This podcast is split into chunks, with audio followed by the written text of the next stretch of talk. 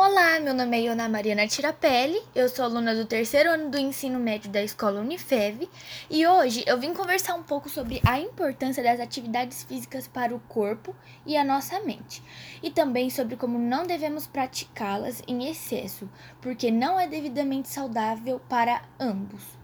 Vamos começar ressaltando que as atividades físicas melhoram o desempenho do funcionamento do nosso organismo, principalmente as atividades aeróbicas, trazendo benefícios ao nosso corpo como a redução do risco de AVC, a diminuição da pressão arterial, que acaba reduzindo também as chances de doenças cardiovasculares, reduz as chances e controla a diabetes, ajuda a combater o sedentarismo e controla o peso, melhora a insônia e entre muitos outros benefícios.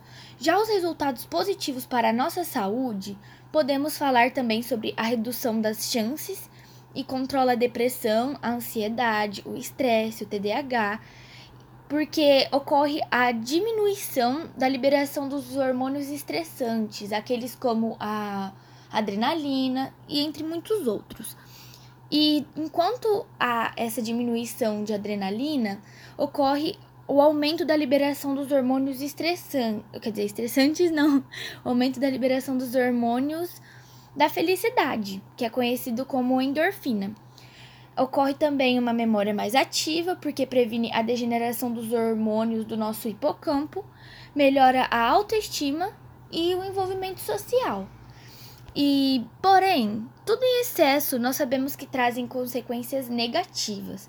Portanto, nada de exagero nas atividades físicas, pois exercícios excessivos resultam em malefícios e tudo o que antes era benefício se torna exatamente o contrário, causando, por exemplo, a distensão dos músculos ou das nossas articulações, podendo causar também alteração na produção de hormônios que traz de volta a irritabilidade, a insônia, enfraquecimento do sistema imunológico, além da prática de exercícios poder virar uma obsessão por melhorar a nossa aparência ou alcançar a perfeição no resultado da prática de alguma modalidade, gerando estresse e ansiedade.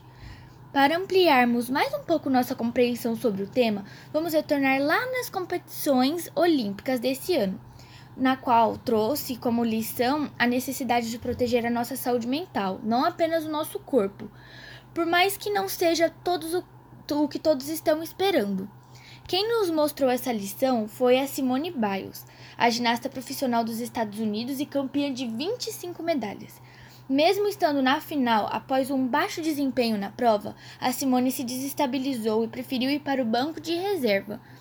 Diante tanta pressão, ela preferiu se prevenir e acabou afirmando: temos que proteger nossas mentes e corpos, não apenas ir lá e fazer o que o mundo quer que façamos. Nós não somos apenas atletas. No fim do dia, nós somos pessoas e às vezes temos que dar um passo atrás.